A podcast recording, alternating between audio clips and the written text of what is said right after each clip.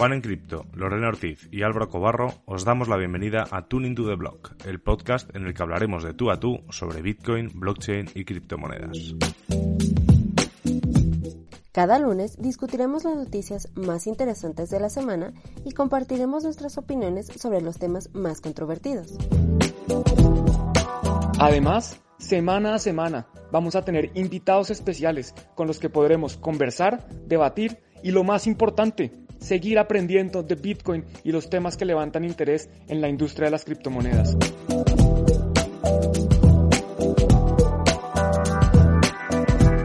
Hola a todos. Una vez más a Tuning to the Block. Aquí estoy con Lore Ortiz. ¿Cómo estás, Lore? Allá. Aquí, aquí estoy. Muy bien, muy bien, Juan. Eh, pues otra semana más, eh, un cierre de semana, el domingo muy interesante. Yo estaba muy contenta. Los que me vieron, hasta festejé con un pedazote de carne casi de más de un kilo y me lo zampé todo el día de ayer para festejar los 58 mil y pues qué sorpresa que hoy despertando estaba Bitcoin 10 mil dólares abajo de ese precio. ¿Tú cómo lo viviste, Juan? Sí, no duró mucho, la verdad no, ni me inmuté. el domingo no celebré, hoy no lloré, ¿no? A mí ya estoy acostumbrado un poquito a eso. No. A ti ya no te hacen ni cosquillas. No, lo, lo que no puedo es sonreír porque miren cómo se me ven mis dientes azules. Entonces no puedo sonreír mucho hoy. Estoy en la playa, la playa azul. Ay, muy bien. No, pues todos vamos a entender, Juan, pero todos sabemos que eres muy, muy sonriente de, generalmente, pero hoy no, hoy no. Bueno, no importa, igual puedes mostrar tus dientes azules. Bueno, también. Ya, no traes laser eyes, traes eh, teeth eyes. Digo, teeth, laser teeth, ¿no? Laser teeth y vamos a hablar de eso también. Vamos a hablar de muchas cosas, de lo que está pasando en el precio, de la caída impresionante que tuvieron varios activos hoy. Y vamos a hablar de, obviamente, la encuesta, porque ustedes escogieron una noticia, yo tuve un error, solo dejé un día para la encuesta y aún así tuvo buena participación. Álvaro, como a veces ya se está volviendo costumbre, eh, nos dejó abandonados. No puede acompañarnos hoy, pero bueno, le mandamos un saludo desde acá. Sí, sí, sí. Ojalá es el, siguiente sí nos pueda acompañar. Eh, pero pues sí se entiende, andan un montón de cositas y de cosas ahí de estudio y ocupaciones. Entonces, ni modo, nos disculpamos por él, pero vamos a disfrutar este análisis igual. Así es, es que muchas veces, eh, bueno, pues algunas personas pueden pensar que nosotros solo hacemos esto, porque pues como hacemos esto y ocupa parte del tiempo y es lo que nos ven haciendo, eh, pues no no saben que hacemos otras cosas. Y Álvaro, por ejemplo, está en un máster de radio, eh, tiene Bitcoin, tiene lo de PundiX o Pundix, tiene un montón de cosas y pues obviamente a veces no nos puede acompañar. Y lo mismo pues seguramente nos va a pasar a, Lore y a mí que no, no siempre vamos a poder estar acá. Pero bueno, siempre que se pueda, con mucho gusto estaremos aquí compartiendo con ustedes. Uy, se me fue la pantalla, se me fue el mar. Sí, ¿no te habías dado cuenta? No, no, no, estaba Yo pensé que había sido, pensé que había sido a propósito. Sí, ya, ya no estás en el mar. Más adelante busco que, ¿dónde me pongo? ¿Dónde me, dónde me hago? Ese fondo también se ve bien. Está bien. Por lo menos ya no, ya no tienes los dientes azules. Puros blancos. Amarillos, porque no me los lavé esta mañana. No mentiras. Bueno, hablemos de lo, de lo que, a ver, para lo que vinimos, a lo que la gente le interesa, para no hacerles perder más tiempo. Vamos a ver la encuesta de la semana que ustedes escogieron la noticia. Voy a un segundo, me voy a demorar un poquito porque tenía la noticia, pero no tenía puesta la encuesta.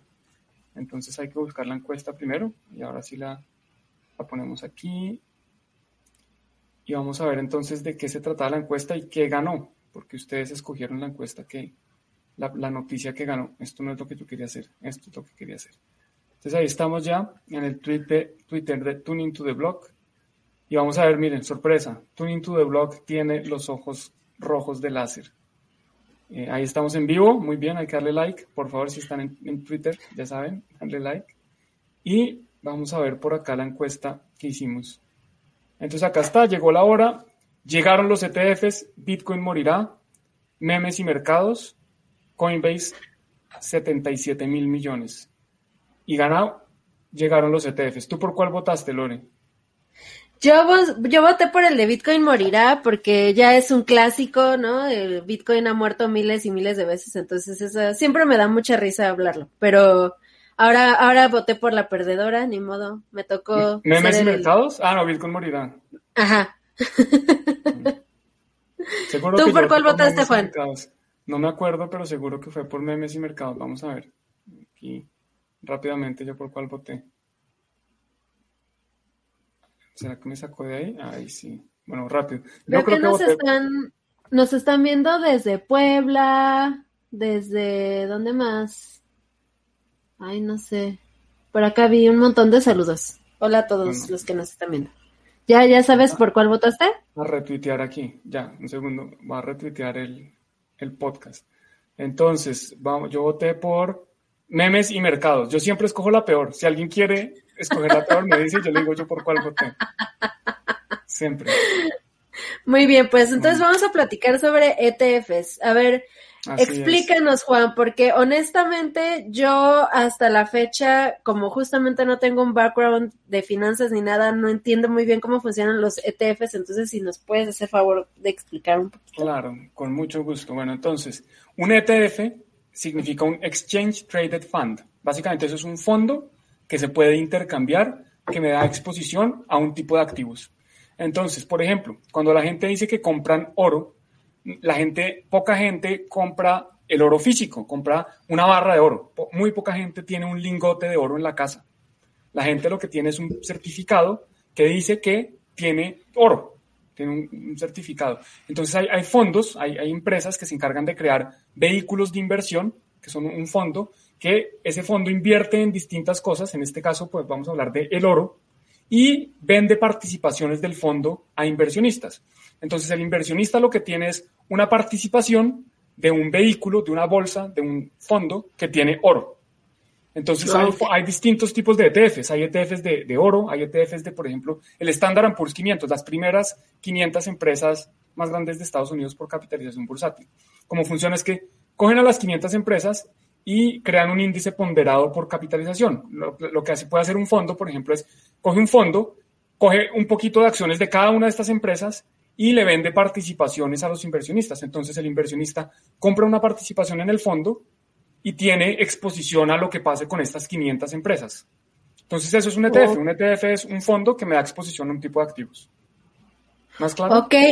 Y sí, ahora a mí lo que no me queda claro ahí es, o sea, el ETF de Bitcoin o sea, ¿tiene, ¿tiene otras inversiones también en conjunto o solo es Bitcoin o cómo es? Entonces, eso depende ya del, tipo de fondo. Yo puedo hacer un ETF de criptomonedas y yo puedo meter, decir, que mi ETF rastrea las 10 principales criptomonedas que hay en el mercado. O yo puedo hacer un ETF de Bitcoin, como, como hay un ETF del oro. Incluso hay, hay ETFs, por ejemplo, de compañías mineras. Entonces, yo no tengo oro, pero tengo un poquito de distintas compañías mineras, digamos 10 o 20 o, 50 compañías mineras, y tengo exposición a, eh, depende si, las compañías mineras minan oro. Entonces, en este caso, el ETF principalmente que se quiere hacer es un ETF que solamente tenga Bitcoin y que solamente siga el precio de Bitcoin. Eso es lo que, digamos, lo que se viene esperando desde hace mucho tiempo en la industria. Ah, ok. Y ah, ahí me surge una duda que de hecho creo que Luis Rodrigo Jiménez tiene una duda parecida. Eh, ¿No pasaría lo mismo que, lo que pasa con el oro? O sea, justamente eh, que hay una manipulación del, del, sí, del precio y todo debido a que hay más eh, oro papel que oro real. Eso puede pasar definitivamente. Eso es uno de los riesgos que hay. Y es que la gente que compra ETFs de oro, pues no sabe realmente si ese oro existe. Entonces hay, distintos tipos incluso de ETFs de oro. Hay ETFs de oro con oro físico garantizado, pero la verdad es que difícilmente uno puede ir a auditar el oro. Uno tiene que ir a JP Morgan o UBS o el que sea que creó el ETF y decirle, oiga, a ver, muéstrame el oro. Y le van a decir, no, usted no le mostramos nada. Okay. Eh, sí, sí, eh, entonces no es fácil. Y, y, lo mismo puede pasar con Bitcoin. Por eso es que con Bitcoin, not your keys, not your coins. Si alguien tiene tu Bitcoin, pues tú no sabes si esa persona realmente lo tiene o no. Lo mismo que un exchange. En realidad, tener el Bitcoin en un exchange, uno está confiando que el exchange lo tiene y hasta el momento pues hay exchanges que se han comportado bien y, lo tienen y, y, no hay, digamos que, razones para creer que no lo tienen, pero puede que no lo tengan. Cualquier exchange. no, no, solamente alguno. Entonces sí, claro, eso puede pasar, eso es un riesgo que, al que están expuestos las personas que compren ese ETF. Ok, ya, ahora sí ya me quedó clarísimo, Juan. Esas eran mis dudas sobre, sobre lo que eran los ETFs. Ahora sí, si quieres platicarnos sobre la, la, la, noticia especial. Bueno, pero, pero ¿por qué es importante el tema del ETF? Porque muchos inversionistas, especialmente inversionistas grandes, eh, no pueden o no quieren invertir en Bitcoin. ¿Por qué no quieren? Porque tienen que guardar llaves privadas, tienen que manejar billeteras, de pronto si es una empresa, es difícil que, oiga, ¿cómo así que hay una persona que tiene las llaves privadas de, los recursos de la empresa y si, se si le pasa algo a esa persona? Eh, entonces es, es, complicado, es difícil y no quieren hacerlo. O no pueden porque la regulación no les permite. Por ejemplo, los fondos de pensiones, yo a mí me tocó trabajar con muchos fondos de pensiones, ellos tienen un, un reglamento muy estricto de en qué tipo de activos pueden invertir y adicionalmente en qué porcentaje. O sea, una, compañía, un fondo de pensiones no puede decir, ah, yo, yo voy a comprar Tesla el 10%. No, ellos tienen un máximo mínimo, perdón, un máximo y un mínimo también de eh, participación en acciones, participación por emisor de acciones, participación en bonos de gobiernos, participación en bonos corporativos, así sucesivamente, participación en ETFs.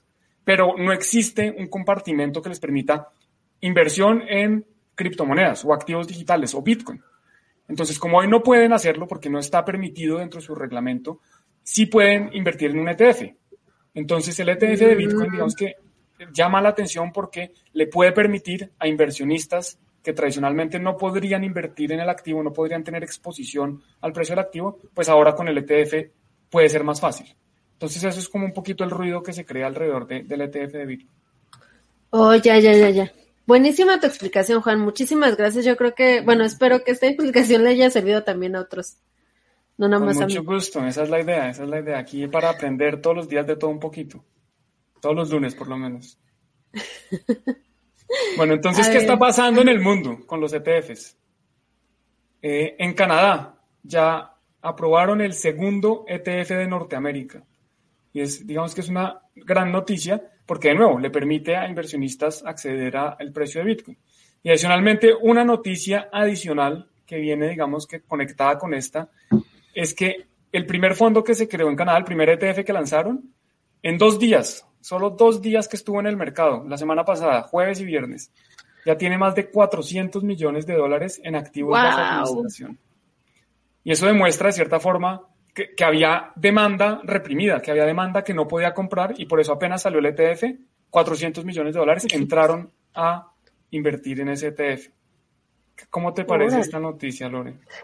Pues muy impresionante. Eh, por, por, las características que mencionas, probablemente se haya logrado esa capitalización tan amplia, tan grande, tan, en tan poco tiempo, debido justamente a que los inversionistas que están más interesados en esto son institucionales, ¿no?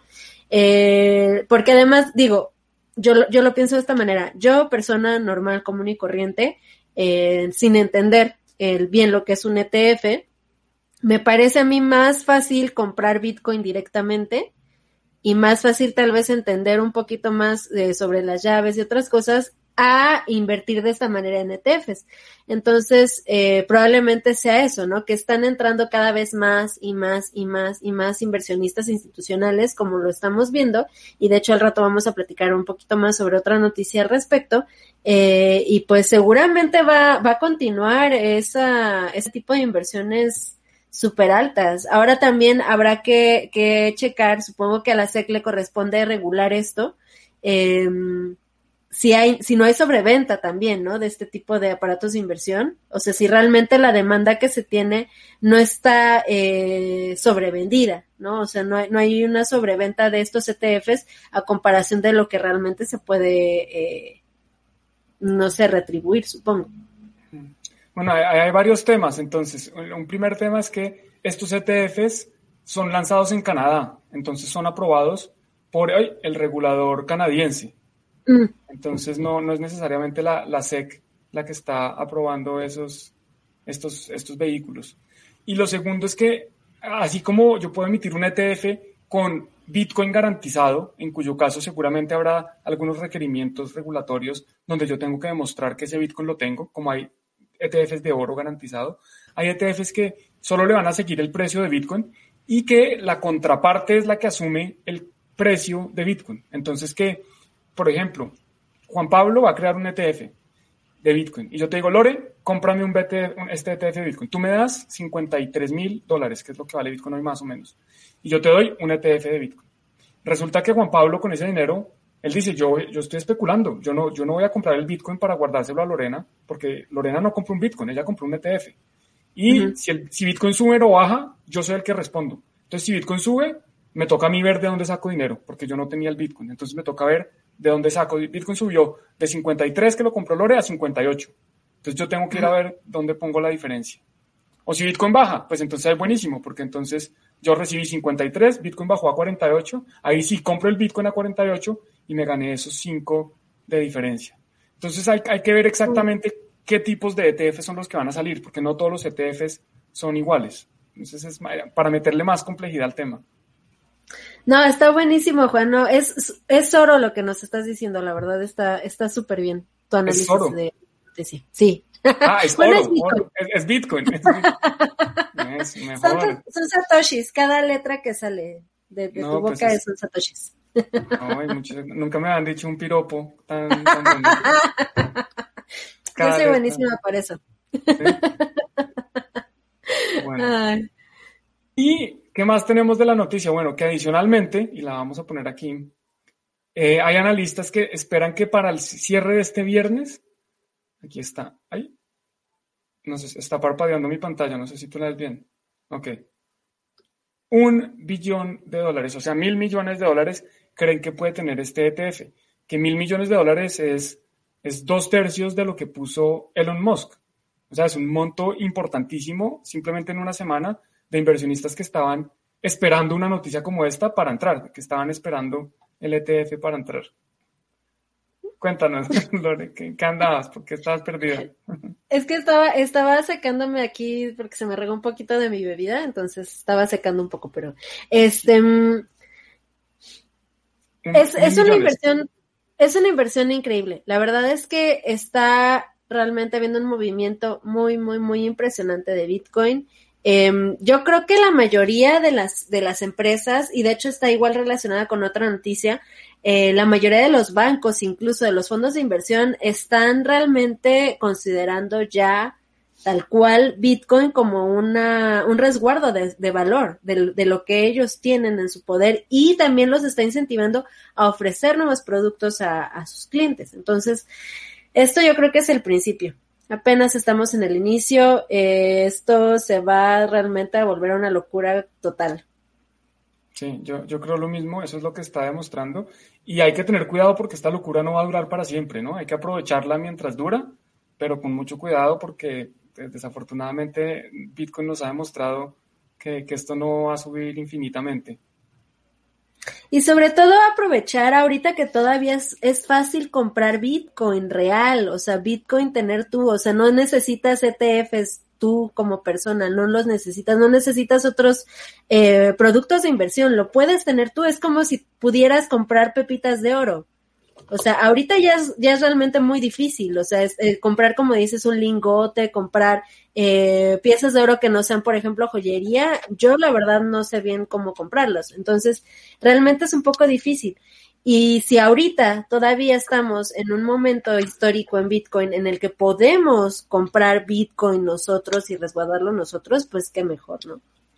Completamente de acuerdo. No, no lo había dicho, sí lo había analizado pero sí, lo, acabas de decir perfecto. Es que yo creo que muy prontamente, o sea, en menos de 10 años, hacer transacciones en la blockchain de Bitcoin va a ser muy costoso. O sea, va a ser, eh, unos satoshis va a costar mucho y en la blockchain de Bitcoin va, como hay tanta demanda por ese espacio, no va a ser posible. Y por eso hay que utilizar soluciones de segunda capa, como pueden ser Lightning Network, Sidechains, otras soluciones centralizadas que no son ideales, pero que eh, pues, se van a usar, van a existir, no, nos gusten o no, aquí no estamos hablando de lo que nos gusta, sino de lo que creemos que va a pasar.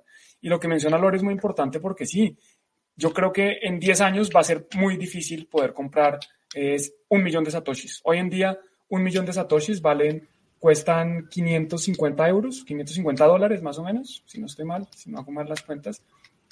En 10 años eso va a costar mucho más y no, y no, no se van a hacer tantas transacciones on-chain. Entonces, pues, de acuerdo, yo creo que es el momento, hay que entrar, bueno, a los que estén interesados en esto, eh, es el momento. Entre más esperen, pues más, difícil va a ser. Sí, y sobre todo eh, estudiar realmente cómo se puede eh, realizar una custodia apropiada de, de, este activo. Repito, es como si tú, tuvieras un lingote de oro en tus manos, eh, cómo lo vas a custodiar, cómo lo vas a salvaguardar. Lo mismo es con Bitcoin. Entonces, eh, estudiar muy bien antes de comprar eh, Bitcoin y checar las mejores opciones para resguardarlo eh, de manera individual. De acuerdo, porque mucha, gente se preocupa mucho por dónde comprarlo y, y comprarlo más barato, pero poca gente se preocupa por cómo guardarlo. Y yo creo que eso es más importante porque algunas personas compraron Bitcoin a 100 dólares por Bitcoin, 1000 dólares por Bitcoin y lo perdieron. Así que si Bitcoin llega a un millón, igual no lo tienen. Mientras que otros que compraron, digamos, no a 100, sino a 150, no a 1000, sino a 2000, y lo tienen cuando llegue a, al número que sea, pues van a poder venderlo. Entonces es muy importante poder guardarlo antes de, pues saber cómo lo voy a guardar antes de incluso comprarlo. Muy bien, ¿tú qué estás? ¿Estás como jugando con una corcholata o no sé qué tienes ahí? ¿Suena algo? Sí, Ajá, sí, sí, no sé. ¿Estás un... jugando con tu ledger? Estaba jugando con. con tu ledger, parece una ledger. Un, un ledger de Sony, marca Sony. Ay, no. Bueno.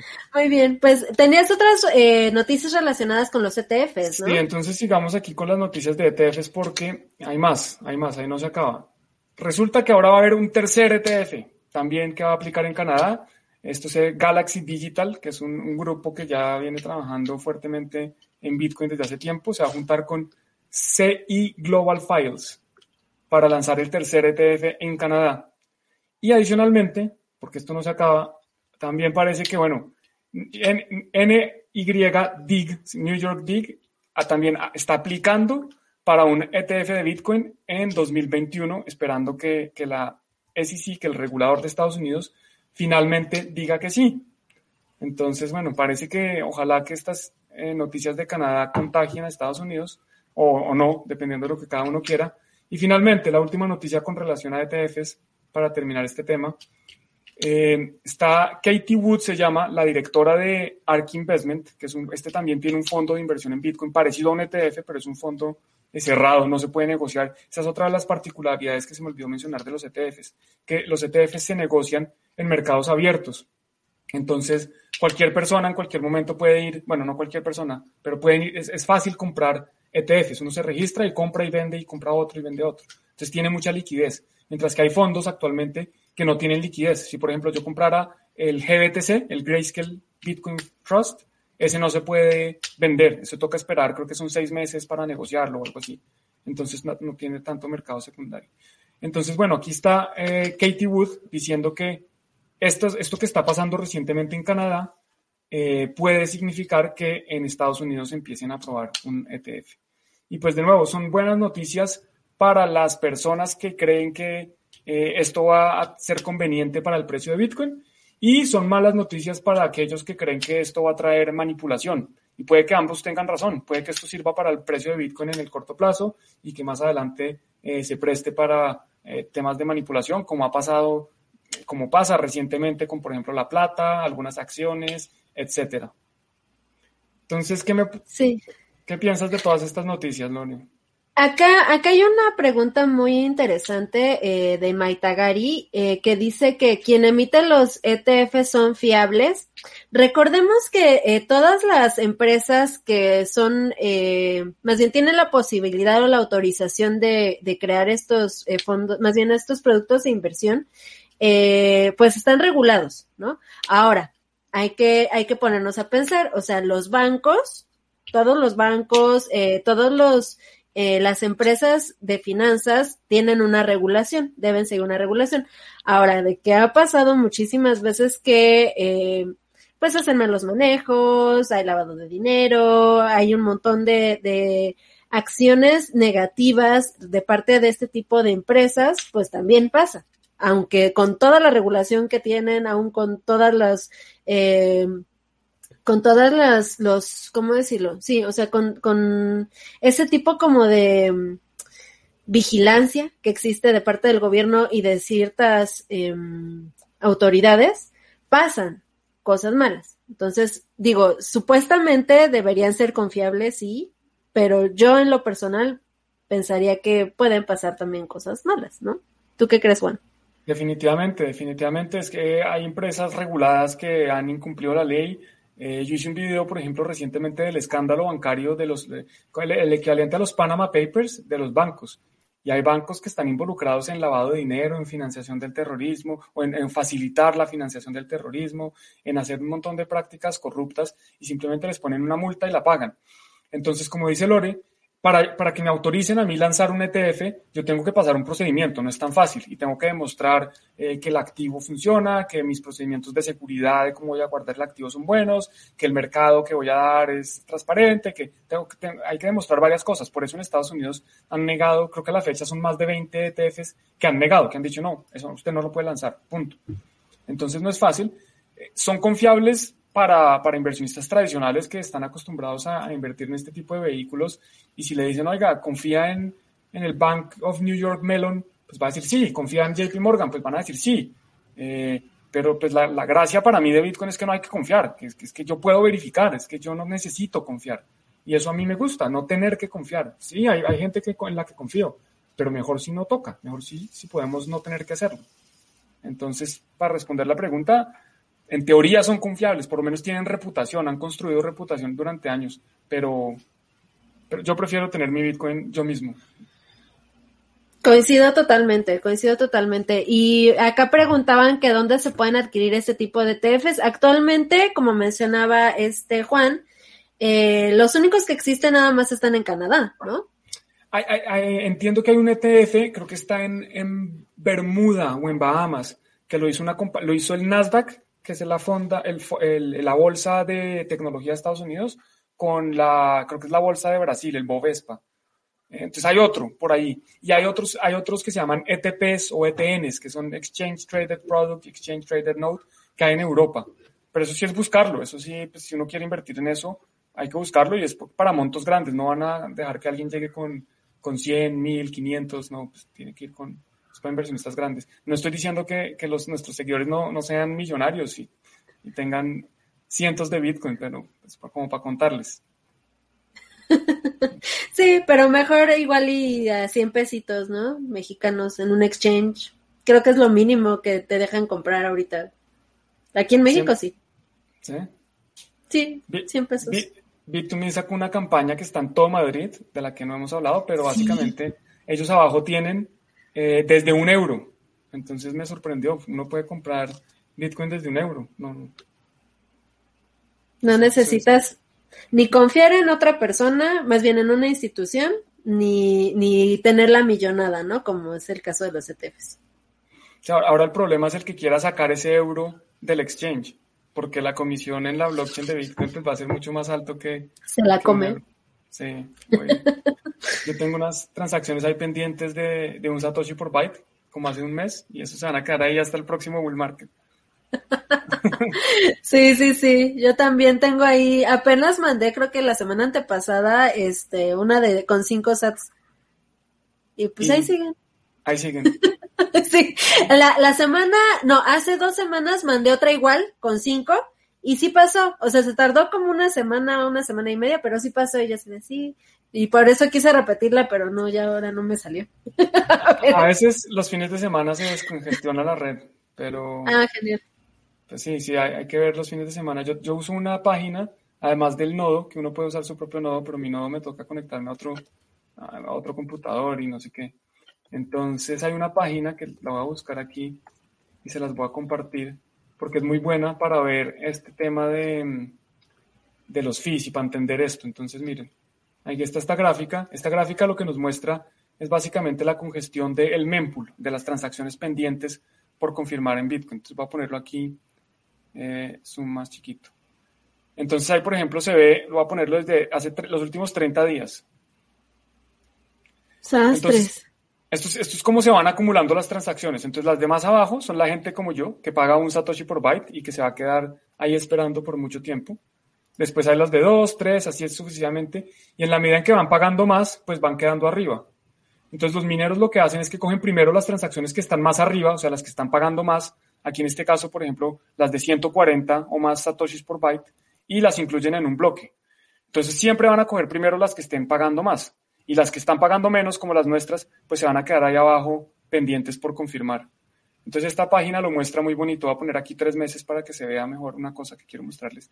Y es que normalmente esto tiene unos ciclos. Baja, sube, baja, sube, baja, sube. Normalmente estas bajadas son los fines de semana. Los, los lunes, los, los sábados y domingos, los domingos especialmente, se podían hacer transacciones fácilmente por un Satoshi por byte. Hoy en día ya no, ya toca pagar más porque, porque hay demanda por el espacio, que lo cual es, es, es, es bueno y malo. Tiene cosas buenas y cosas malas. Voy a compartir la página en, en el chat por si a alguien le interesa ver esto. ¿La conocías, Lore?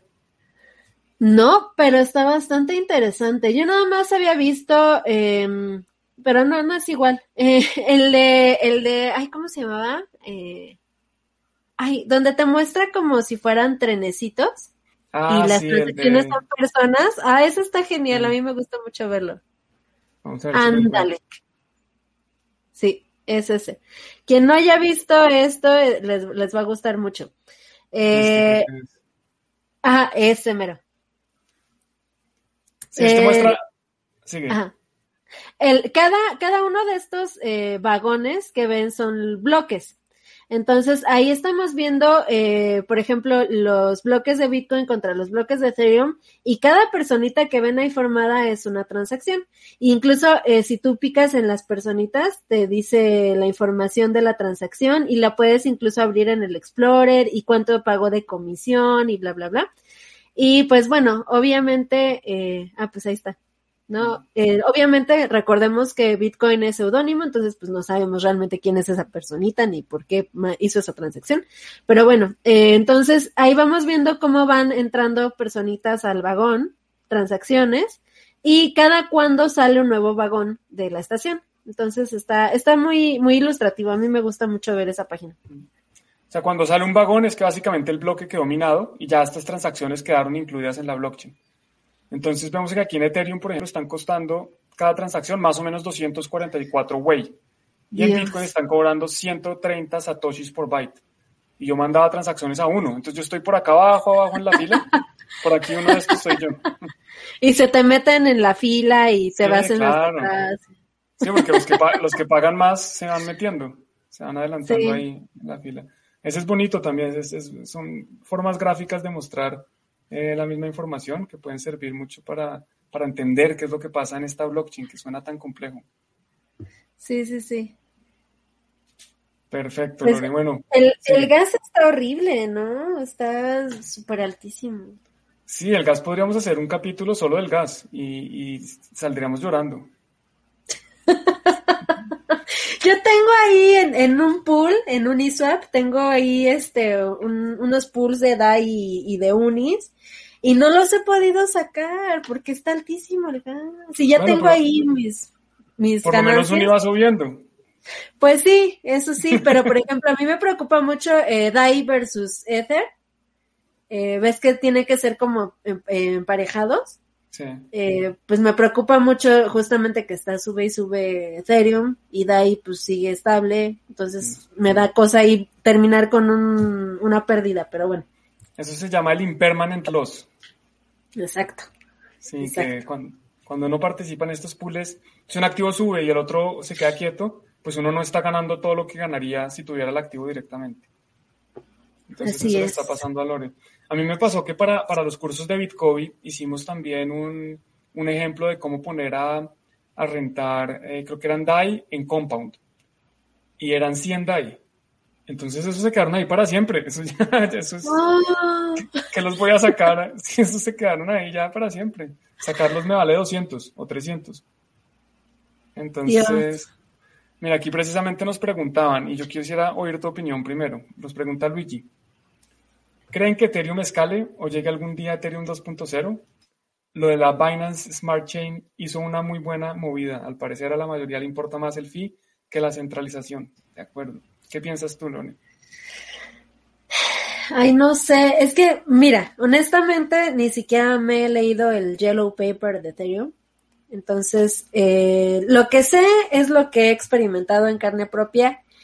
Tengo cierta esperanza en Ethereum 2.0. quiero pensar que van, va a mejorar las cosas en, el ecosistema, pero honestamente, quién sabe para cuándo termine eh, toda esta mm, migración, ¿no? A, a, 2.0, eh, se terminen de hacer las implementaciones necesarias, entonces, pues yo más bien, por ejemplo, de lo que tengo de Ethereum me estoy esperando. Ya, ahorita no estoy haciendo ninguna transacción en Ethereum por lo mismo, porque me, me cuesta mucho trabajo estar haciendo esas transacciones. Entonces, pues me estoy esperando, no sé. ¿Tú qué piensas, Juan? Sí, yo, a ver, yo pienso que Ethereum 2.0 se va a demorar, eso no va a ser rápido, va a ser, ojalá fuera rápido, pero en teoría va a tomar dos años. Y cuando dicen dos años en tecnología, es que va a tomar más, que va a tomar tres. Entonces, pues eso se va a demorar. Hay soluciones de segunda capa, pero no ofrecen, no ofrecen las mismas características de, la, de hacer las transacciones on-chain. Entonces, pues yo, lo veo difícil que se escale por ahí. Se escala, por ejemplo, hacer transacciones normales, como Lightning Network. En, Bitcoin, Lightning Network funciona como solución de segunda capa porque yo solo envío y recibo Bitcoins, entonces no hay problema. Pero en Ethereum, que yo quiero pedir un préstamo en MakerDAO para poner eso como colateral en Compound y sacar una criptomoneda no sé qué, y después meterla a Uniswap, y después pasarla a Balancer, y después meterla en Synthetix y no sé qué, pues no funciona, no, no, porque necesito transaccionar en la misma blockchain. Entonces yo lo veo muy complicado. Yo personalmente creo que eso puede ser, digamos que Ethereum está siendo víctima de su propio éxito, porque al ser tan exitoso, al, al tener tanta demanda por espacio en la blockchain, por hacer transacciones en la blockchain de Ethereum, está haciendo que sea inviable para los chiquitos, para nosotros. Yo, a mí también me gustaba experimentar mucho, más que, que invertir era probar cosas para aprender, porque yo sí creo que, que el futuro está muy relacionado con DeFi y el que sepa de eso, pues al final en el futuro le va a quedar todo más fácil. Entonces yo quería aprender, pero ahora es imposible, es que ahora sale costosísimo aprender, entonces no lo puedo hacer. Y, y me ha dado la tentación un poco de, de, meterme a esto de Binance Smart Chain, a ver, porque ahí se puede aprender también, a pesar de que sí, es centralizado y, y yo personalmente no tendría nunca un monto importante ahí pues me da curiosidad. Lo bueno es que no tengo tiempo, entonces también esa curiosidad se me quita, se me quita rápido. lo mismo, no me he querido meter por lo mismo. Y aparte no sé por qué, eh, por ejemplo, hoy quise entrar a mi cuenta de Binance. Eh, ves que cuando tienes eh, factor de, de, doble verificación, te manda luego un código al correo. Me quedé esperando y nunca me llegó. Y yo así de qué? Entonces, pues digo, aunque uno quiera, a veces eh, mismo Binance, pues no, o sea, por X o Y razón están dando, este, algún, están arreglando algo en la plataforma, está saturada la página, o sea, un montón de cosas ahí horribles y ya me está como fastidiando. Lo que me pasó con mi AVAX, este, no lo puedo retirar. Mm. Está ahí, no puedo retirarlo. Y lo necesitaba para hacer mi tokenización de criptoarte y ahí sigue. No lo puedo mover. Increíble. Yo me acuerdo eh, el día que Elon Musk, ¿cuál fue? Uno de los dos días, el que publicó, puso Bitcoin en su, en su biografía de Twitter o el día que anunciaron la compra de Tesla, yo me quería meter a Binance y no pude. Y aparentemente hoy se cayeron todos los exchanges, hoy no, no, no se podía hacer nada. Y ahora, bueno, más adelante vamos a hablar un poquito de lo que pasó también en algunos exchanges completamente locos. Entonces, bueno, eh, volví a Ethereum. No sabemos. ¿Quién sabe qué va a pasar con eso? Eso es una buena pregunta. Hablando de eso, de una vez les comento, el día 3 de marzo voy a tener eh, como invitada a María Ángel en el live stream de Bitcoin en Basibar y vamos a hablar justamente de eso, eh, del, del struggle que hay de los exchanges cuando hay un mercado super alcista, ¿no? O sea, ¿qué pasa en Binance eh, cuando, cuando estamos así en bull market? Y también en bear market, porque también en bear market... Sí, yo sé. ¿Cómo? También en bear market, ¿qué? Se, congestiona la red, todo el mundo quiere ingresar, no puede, se bloquea, a veces los libros de órdenes están mal, eso pasa, tienen todo tipo de problemas. Y por eso es que los exchanges descentralizados pues pueden ser una solución interesante. El problema es que hoy en un exchange descentralizado, si yo quisiera tratar de haber vendido mis Ether en, en Uniswap, por ejemplo, yo no tengo Ether en Uniswap, solo les digo, pero si quisiera venderlos, me cuesta un ojo de la cara, porque es que toca pagar el gas más la comisión de la transacción. Entonces es, es difícil eso de hacer trading. Yo por eso tampoco hago eso. Desastres. Bueno, a ver, la siguiente noticia, porque ya esta, de la sí, y esta sí nos cuentas tú. Ok, pues muy bien. Eh, esta noticia de hecho la metí porque eh, me acuerdo que tú eh, hiciste un tweet sobre eh, cómo dijiste que no veías la marca de Bitcoin en una, en una gráfica de, de capitalización de los mercados. No sé si lo tienes por ahí. Lo busco, pero era de, era de marcas, era un tema de las principales marcas, el valor de las marcas de mercado, una cosa así. No, era tanto de valor de mercado. Bueno, me, me, llamó muchísimo la atención esta noticia justamente porque eh, pues Bitcoin está superando el billón de dólares de capitalización. Y pues esto lo estamos viendo debido pues a la alza que, que está viendo, ¿no? Eh, aquí hay un, hacen un análisis muy interesante porque dice que, Bitcoin a 12 años de su existencia pues está logrando lo que marcas súper grandísimas como Apple, Microsoft, Amazon, Google, eh, pues les costó años y años y años y décadas lograr, ¿no? El, estar con una capitalización tan grande, pues sí, les ha costado muchísimo y pues Bitcoin en, en lo que lleva de vida lo logró, ¿no? Entonces, eh, aquí incluso mencionan un dato muy interesante que eh, desde la creación de la Bolsa de Nueva York en 1792, eh, Apple fue la primera eh, empresa que superó el billón de dólares en 2018. 2018.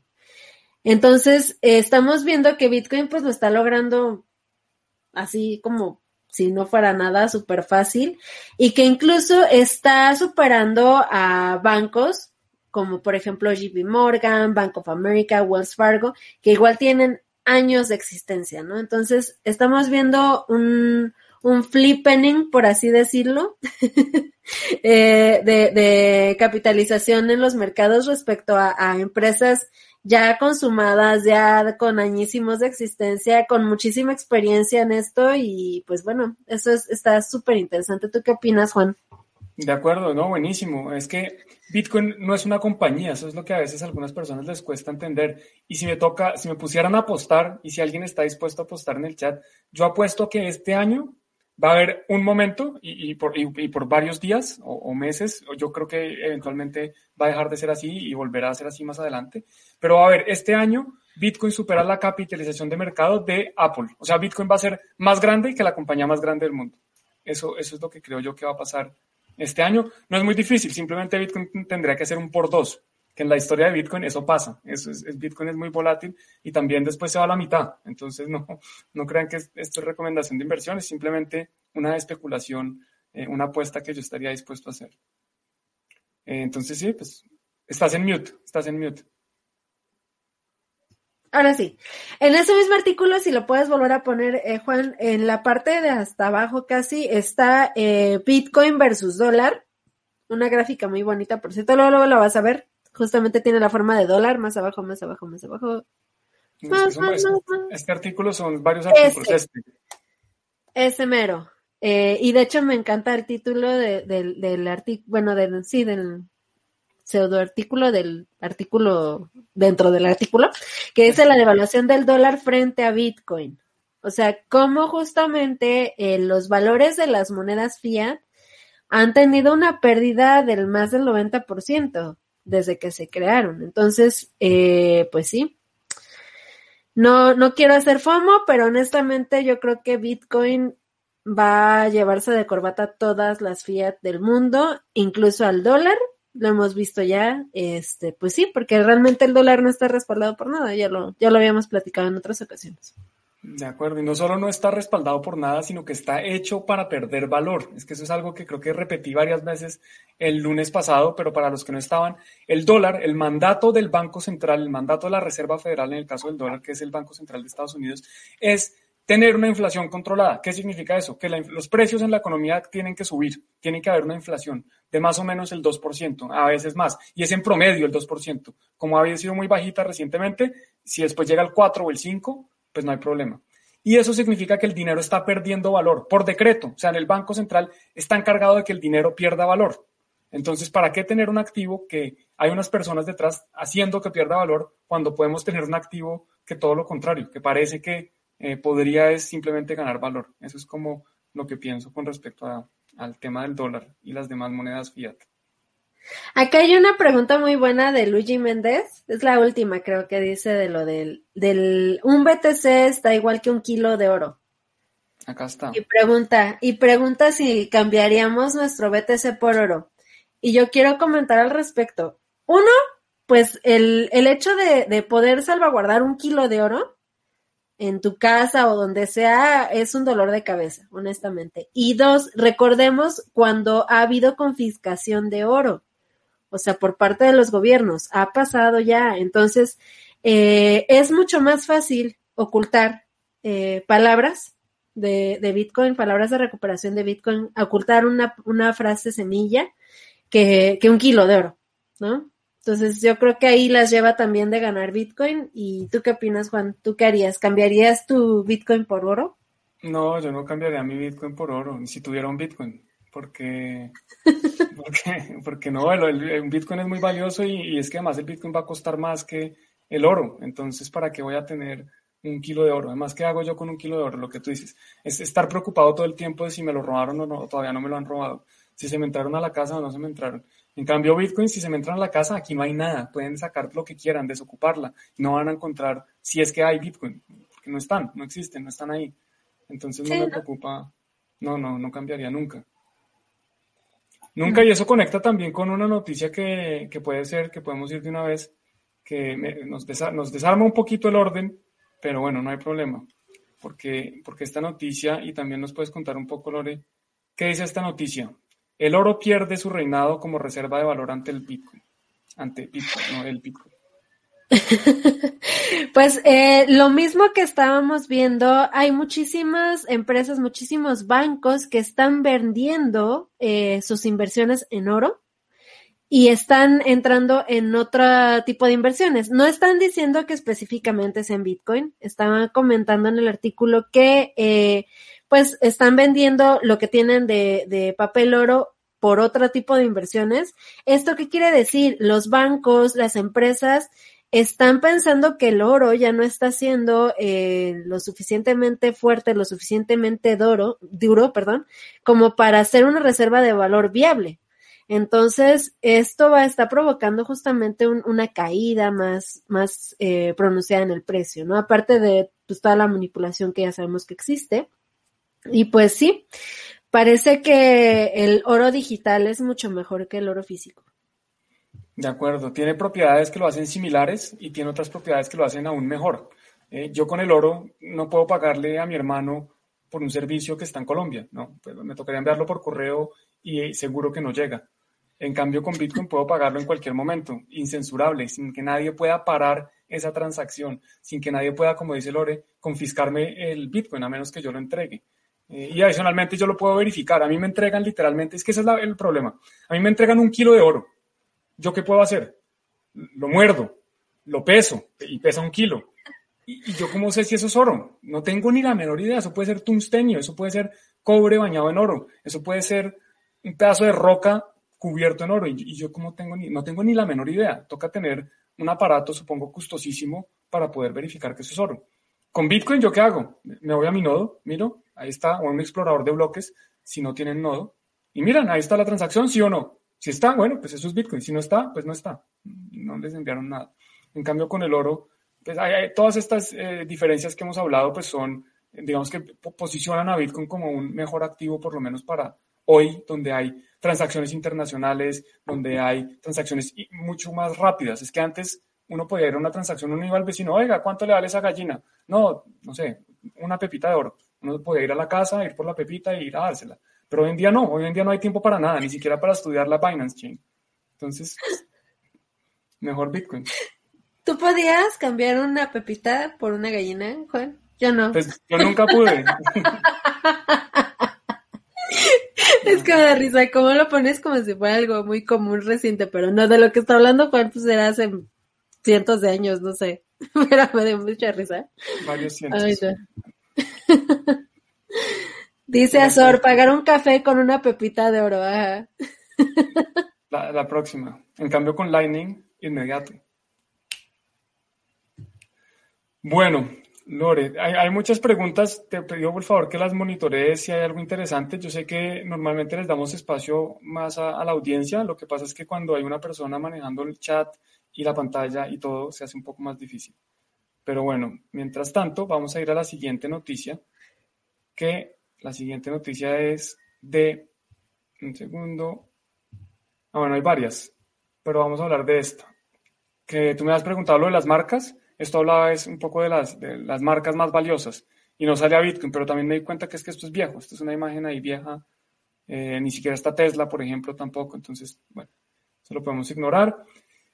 El 5% de las compañías está dispuesta a seguir la estrategia de Tesla. Entonces, al principio me había leído un artículo que decía solo el 5%.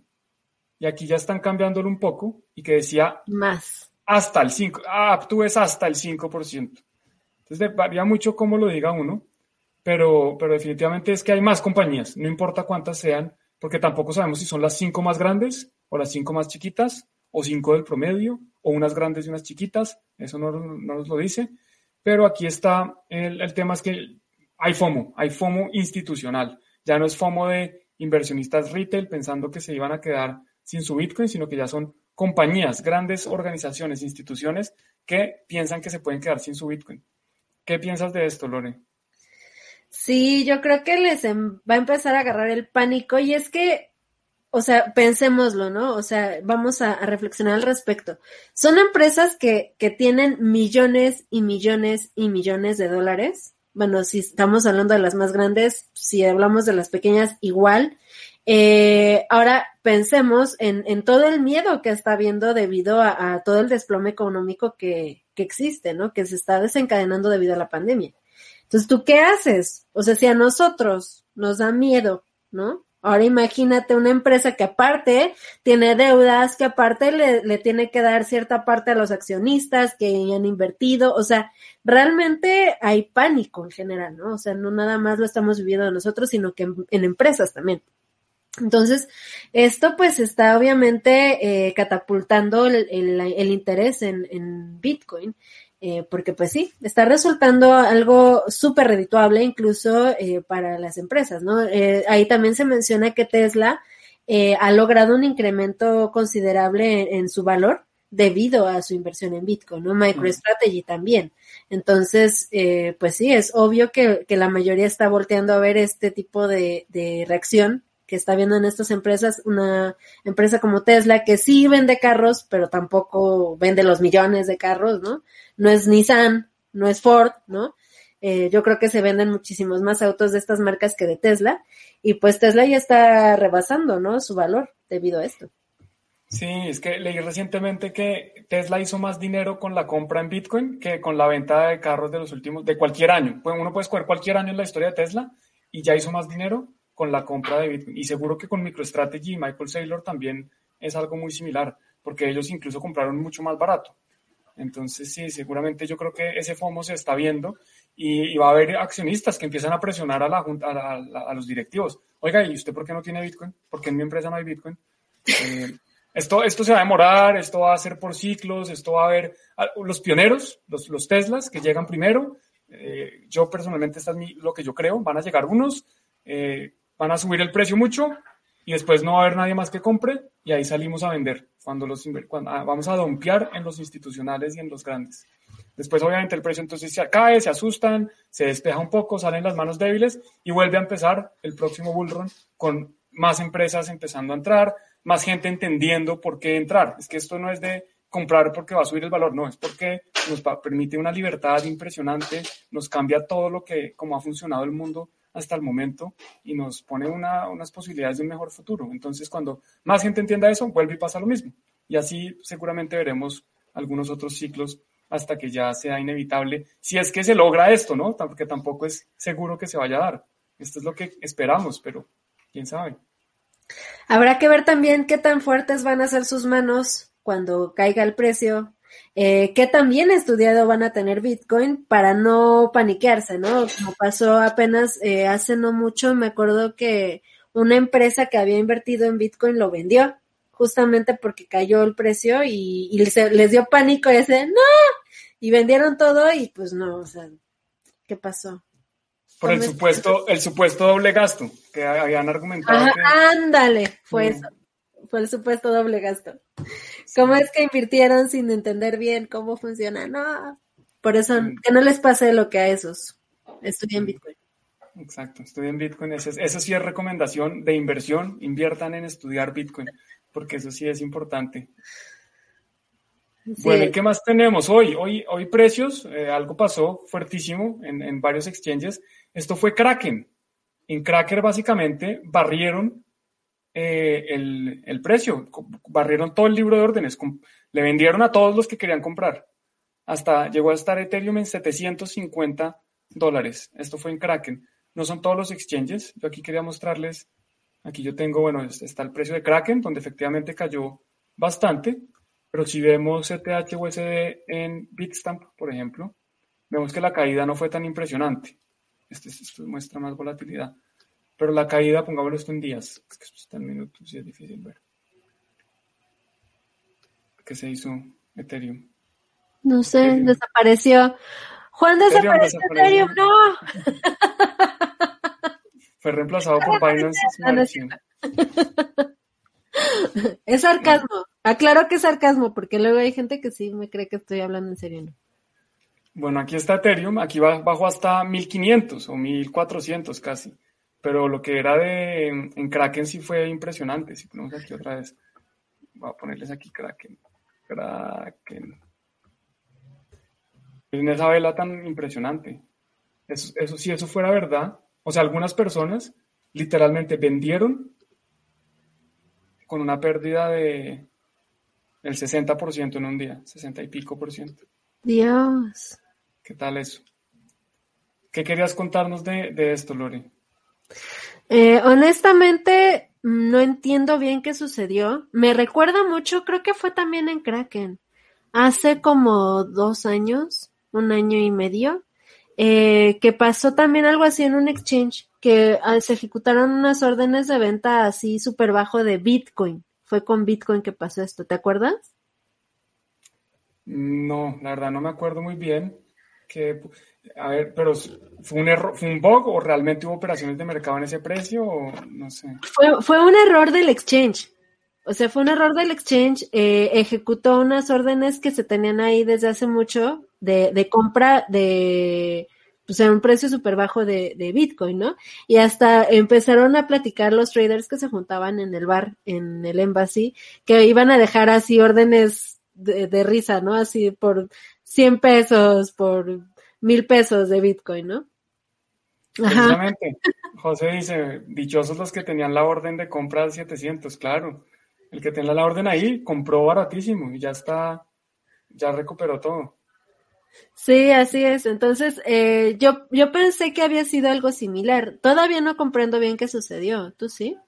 Pues yo estoy especulando un poco, la verdad, no, no lo sé tan. Yo lo que creo es que alguien bajó el precio, o sea, alguien salió a vender, puede haber sido un error, puede, puede haber sido alguien que tenía mucho setter.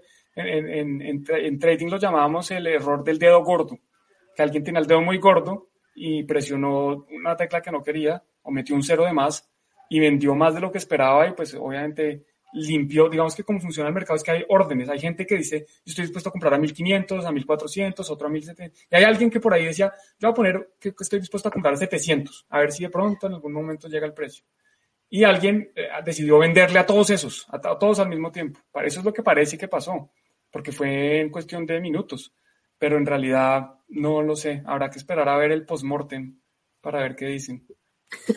postmortem. Así lo llaman, así se llama. No lo había escuchado. Sí, claro, así se llama cuando, cuando uno termina un proyecto o cuando hay una, una, un acontecimiento de estos o alguna cosa, lo llaman el postmortem. Ay, no, no, no.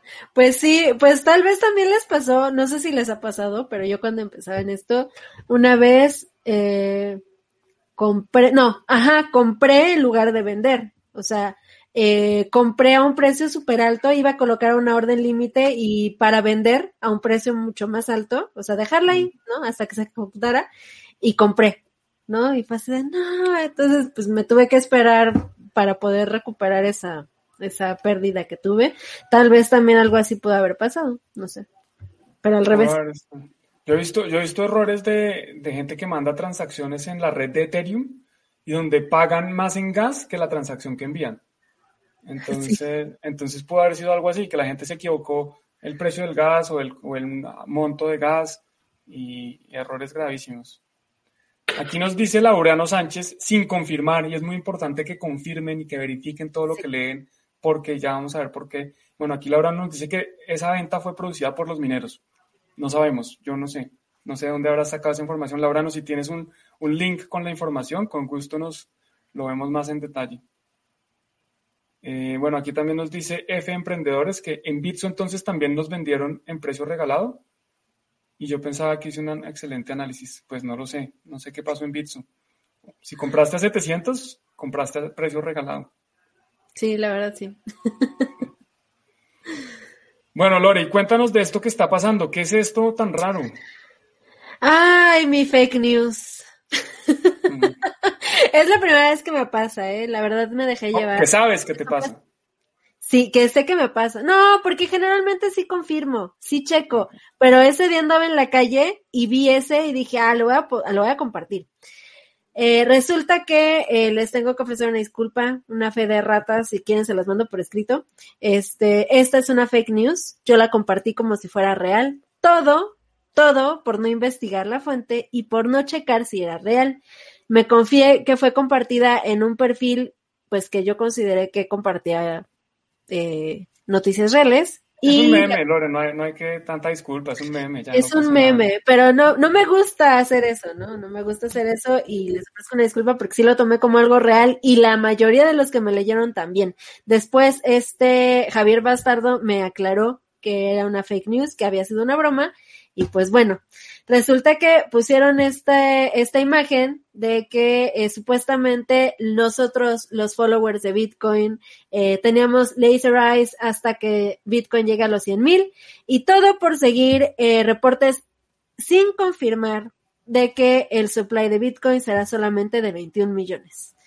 Y bueno, lo compartí porque incluso eh, hemos visto este tipo de encabezados una y mil veces reales de medios que no entienden qué es lo que pasa con Bitcoin, que hablan sobre eh, ventas dobles de Bitcoin, dobles gastos de Bitcoin, sin que realmente suceda, e incluso medios, eh, fue en Cointelegraph donde, donde pasó esto, del doble mm, gasto. No sé qué medio, pero pues había varios, no sé cuál específico de cripto.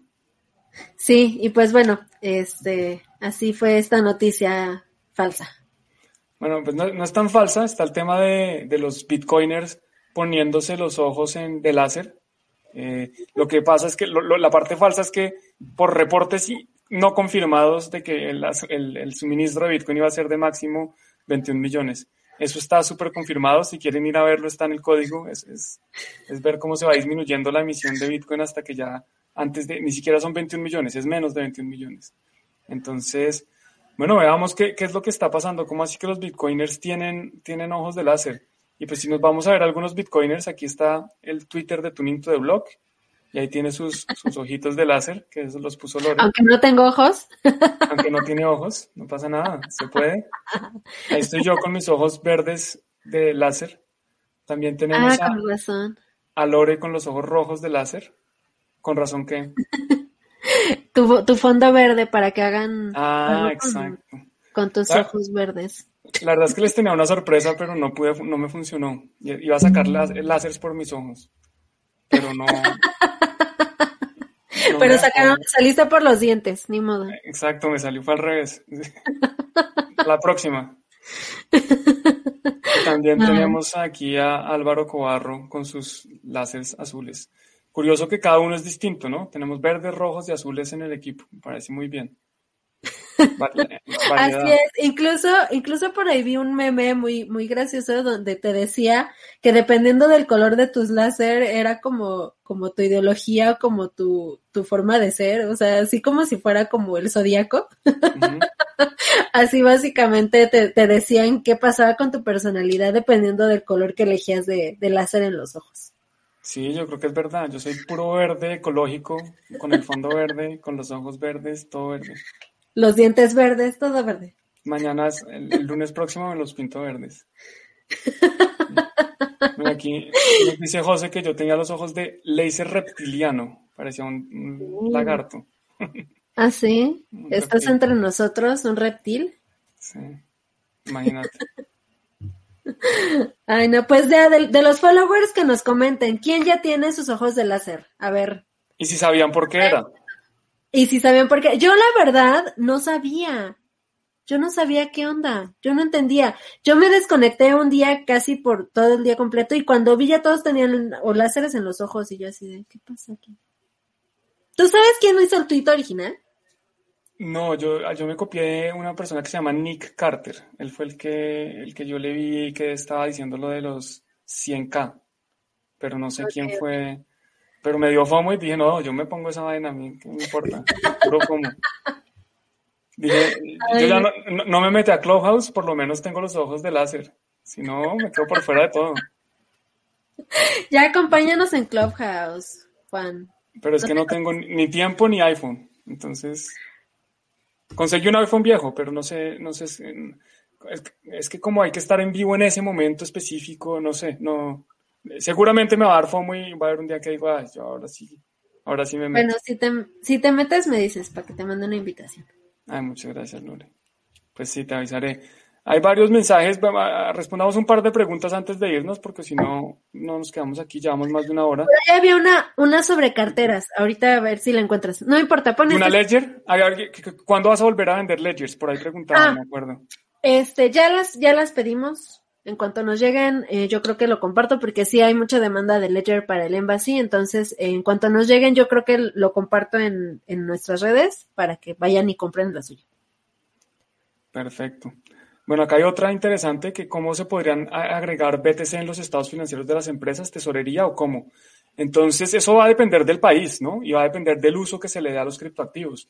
Si yo tengo un Bitcoin que voy a guardar para siempre, yo creo fielmente que uno puede argumentar que lo puede llevar como un activo fijo, porque, porque hoy todavía no hay una regulación que me diga, dependiendo del país, pero que yo sepa, por lo menos en España no hay una regulación que me diga, mire, usted debe registrar el activo financiero, el Bitcoin, ¿cómo?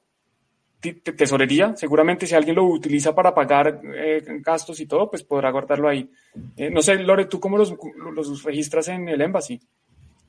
Eh, yo como justamente no es un producto de inversión y no, no somos una, una sociedad así con inversionistas y cosas así, nada más somos dos socios. Entonces, básicamente el resguardo pues lo, lo hacen, lo llevamos a cabo entre los dos. Y pues nada más eh, en cuanto a, cuestiones regulatorias, solamente se tienen que ir declarando los ingresos que va viendo. Eh, en, ni siquiera puedo yo especificar que es en Bitcoin. O sea, por ejemplo, cuando tú me pagas en Bitcoin una hamburguesa, una pizza, eh, para poder hacer mi declaración no existe todavía en México eh, una forma eh, declaratoria para decir fue en Bitcoin específicamente. Simplemente se declara que hubo ese ingreso y ya. Eso es todo. Pero pues sí, no, todo depende del país, de la regulación, e incluso también de los contratos que existen en la empresa. Por ejemplo, Tesla, como vimos, tuvo que hacer algunos cambios ahí en, en cuestiones internas de papeleo para poder hacer eh, este resguardo a nivel de tesorería en, en cuanto a su inversión de Bitcoin. Entonces, pues, cada, depende de cada empresa. Pero es una muy buena pregunta y, por eso es que hay que aprender y no solo de tecnología, sino también pues hay que ten, tener en cuenta esas cosas porque eh, lo que uno no puede hacer es irse a la cárcel. Bueno, aquí me decía José, este, este, es el último mensaje que puedo ver, o sea, los más arriba, que decía que, que pusiera el fondo de hombre en la nula. Traté, traté, pero es que algo pasó mal con el stream. Antes de los ojos de láser iba a poner ese y se dañó, no sé qué pasó. Nos preguntan también, Lore, ¿qué tomas? ¿Qué tomas en esa taza del Embassy? Muéstranos. Agua mineral. Ah, agua. Simplemente más solo para... Que, sí, solo, es solo marketing para el Embassy. Porque no tengo un vaso del Embassy, pero es este, es agua mineral, nada más, para que no crean que estoy tomándome ahí, no sé, algo diferente. Mira, este mensaje está súper bonito de Mauricio Pacheco. Con todos, colaborar, no solo viendo el canal, también aprovechando a darle un me gusta en este momento, o no me gusta, también funciona. Si no les gustó, no me gusta, compartiéndolo con el mundo para que los algoritmos de YouTube lo destaquen. De acuerdo, muchas gracias, Mauricio. Estoy buscando la noticia de, la, perdón, la pregunta de las billeteras, no sé. Ah, mira, simplemente preguntaba alguna billetera para eh, poder salvaguardar su Bitcoin en su móvil. Eh, recordemos que lo más importante sea de móvil o sea de cualquier tipo es que sean eh, carteras no custodiadas, ¿ok? Que te dé una serie de palabras cuando tú haces la configuración de la cartera para que tú puedas recuperarla posteriormente. Es decir, tú tienes en tu poder tu llave privada cuando te da esas palabras. Entonces, por ejemplo, si tú guardas en un exchange o en otra cartera que no te da tus, tus palabras, entonces aguas porque entonces ese Bitcoin no está en tu poder, sino está en el poder de eh, los que administran la cartera en sí. De acuerdo. Y dependiendo de qué eh, dispositivo tengas, hay billeteras buenas o no. Entonces, si tienes un iPhone, eh, yo he utilizado una que se llama Blockstream Green. Esa es una que me ha funcionado. Si tienes Android, a mí me gusta una que se llama eh, Samurai Wallet, porque Samurai Wallet tiene una funcionalidad que me parece muy interesante, que se llama Coin Join, que pues lo explicamos en otro momento porque eso es larguísimo, pero básicamente te sirve para mayor privacidad en tus transacciones. Entonces ahí ya quedan la, la respuesta, dos billeteras, una para cada dispositivo. ¿Qué más quieres agregar, Acá, este, Coinomi preguntan si es segura. Yo hasta el momento es la que más he utilizado eh, de forma personal, entonces eh, yo diría que sí. También es no custodiada, entonces me ha funcionado bastante bien y la interfase es bastante amigable, sobre todo si apenas vas empezando. Yo la verdad no lo he usado, pero sí la he oído mucho y sé que Bitcoin tiene una página, creo que la de la más visitada de Bitcoin es cómo utilizar la billetera de Coinomi o algo así. Entonces, pues debe ser, debe funcionar. Yo es que, como, como, dice Azor, vétese aquí, yo, yo principalmente tengo es Bitcoin, entonces eso es lo que, lo que conozco y por eso sé de eh, Green, la de Blockstream y la de Samurai Wallet que nos recomienda acá, que yo más que recomendarla, porque él tampoco la está recomendando, la está mencionando, es eso, es decirles que la he usado, me ha funcionado para lo que yo quiero, pero pues si el día que algo salga mal, no me pueden decir a mí nada porque no tengo nada que ver con el equipo, no me están pagando por decir esto, nada. Eh, y también, eh, si ya tu inversión es, es una cantidad que tú consideras que necesita mayor seguridad, lo mejor es utilizar una call wallet, como comenta Azor BTC, eh, para que justamente esté más, más fácil, más, este, más bien más seguro tu, tu Bitcoin. De acuerdo. ¿Y Exodus? ¿Conoces Exodus? No la he utilizado, la he escuchado nombrar. Eh, no sé, ¿tú la has utilizado? No, yo, y, no y, sí, y he oído de varias personas que dicen yo prefiero Exodus, pero pues cada uno, no, no sé, no la he usado tampoco. Muy bien. Pues bueno, pues aquí, serían todas, ¿no? Ay, ¿qué? Bueno, no, esto más que una pregunta, es que, que probar la, la, red de XDAI, que XDAI es como una sidechain o como una solución de segunda capa de, de Ethereum. Sí la he probado, pero ahí no hay nada, ahí no pasa nada. Ahí lo probé para unos, unas donaciones, unos préstamos a Epic Hub, que es un proyecto ahí interesante. Bueno, sí, como dices, hemos terminado. Bueno, hay una pregunta, porque de pronto hay negocio, Lore. No, esa no era. Sí la vi. Eh, mucha gente nos ha preguntado, nos ha preguntado eso desde que abrimos. Eh, les comento que en México para poder hacer una franquicia necesitas por lo menos dos locales, o sea que tu negocio tenga dos ubicaciones físicas para poder pensar siquiera en ser una franquicia. Entonces, hasta el momento no hemos podido eh, debido a la pandemia y otras cosas. Espero en algún momento sí hacerlo porque sí nos lo han pedido no solo en México, sino en varias partes del mundo. Ojalá algún día podamos tener un Bitcoin Embassy Bar así como si fueran Starbucks en cada esquina del mundo. Sería lo máximo, te cuentas con mi apoyo. Lore, increíble la burocracia, entonces uno no puede tener una franquicia si solo tiene uno. Y no se puede hacer un contrato de representación o simplemente un contrato privado donde dice, yo le doy derecho a que usted utilice mi marca y, mientras cumpla con unas condiciones de calidad y temas y, firmarlo y, empezar. ¿No se puede? Sí, puede? sí podría hacerse tal vez, sería una forma tal vez de evadir un poquito, más bien de, encontrar un, huequito ahí legal, ¿no? De respecto a esto. Sin embargo, obviamente estarías metiendo en la participación a un tercero y pues por eso en Embassy solo somos dos socios, porque no, no nos gusta mucho este meter a, mucha gente, nos gusta más mantener las cosas eh, nosotros mismos para poder eh, llevar un mejor control y una mejor eh, experiencia también al, al, a los clientes, ¿no? Entonces, bueno, a ver qué pasa en algún momento. Bueno, pues ahí ya tienes cliente para cuando eso pueda hacerse. Eh, vale. Muchas gracias, Ale. Y muchas gracias a todos por acompañarnos. Ah, ha sido un buen rato que hemos disfrutado. No sé si hace falta, como siempre, Álvaro, pero bueno, acuérdense, por favor, importante, darle like en cualquiera de los canales que estén, suscribirse al canal si están viendo esto en este momento y no están suscritos, ¿qué están esperando? Y darle clic a la campanita para que YouTube les avise de los próximos videos que vamos a seguir montando. ¿Algo más que quieras decir, Lore? El día jueves tenemos el live stream del Embassy porque se va a lanzar una plataforma llamada Cointanda eh, que utiliza RSK para hacer smart contracts y es una especie como de em, ahorro, mm, ahorro social, o sea, en conjunto.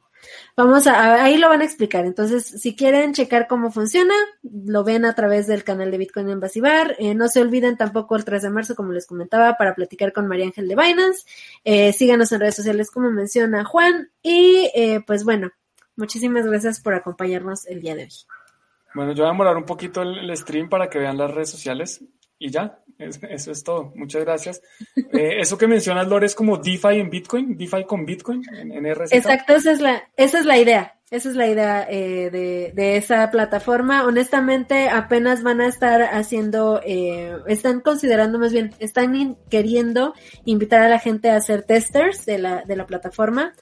No sé exactamente cómo va a funcionar, no sé exactamente, no le estoy recomendando. Simplemente, este, pues vamos a ver qué, show con esto. ¿Qué muestran? Bueno, nos preguntan por los memes. Hoy nos quedamos sin memes, Lore. Eh, Oye, sí. No, los memes no. Llévense todo menos los memes. Hizo un meme, el, de el meme fake news de los láser.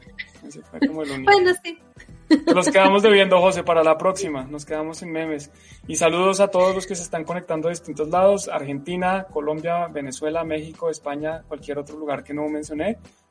Un abrazo muy grande. Muy bien, chicos. Nos vemos entonces. Bye.